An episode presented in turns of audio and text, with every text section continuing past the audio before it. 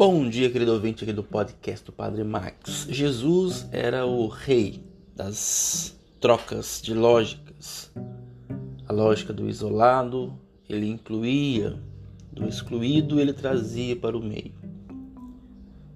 Quando nós acordamos pela manhã e olhamos o número de tarefas que temos para executar durante o dia, coisas para fazer, compromissos, contas a pagar, Podemos passar por uma tristeza breve ou uma tristeza ao longo do dia, porque nem tudo nós conseguimos fazer. E Jesus nos convidou a ser, ser salvos pela sua ressurreição. Talvez seria importante acordar um dia desses e viver como cristão salvo pelo amor de Deus, o amor que Deus derramou por nós na cruz em Jesus. E aí, todas as tarefas a serem executadas seriam feitas, mas se não, não teria problema, porque o mais importante é o reino, é a vida no amor em Cristo.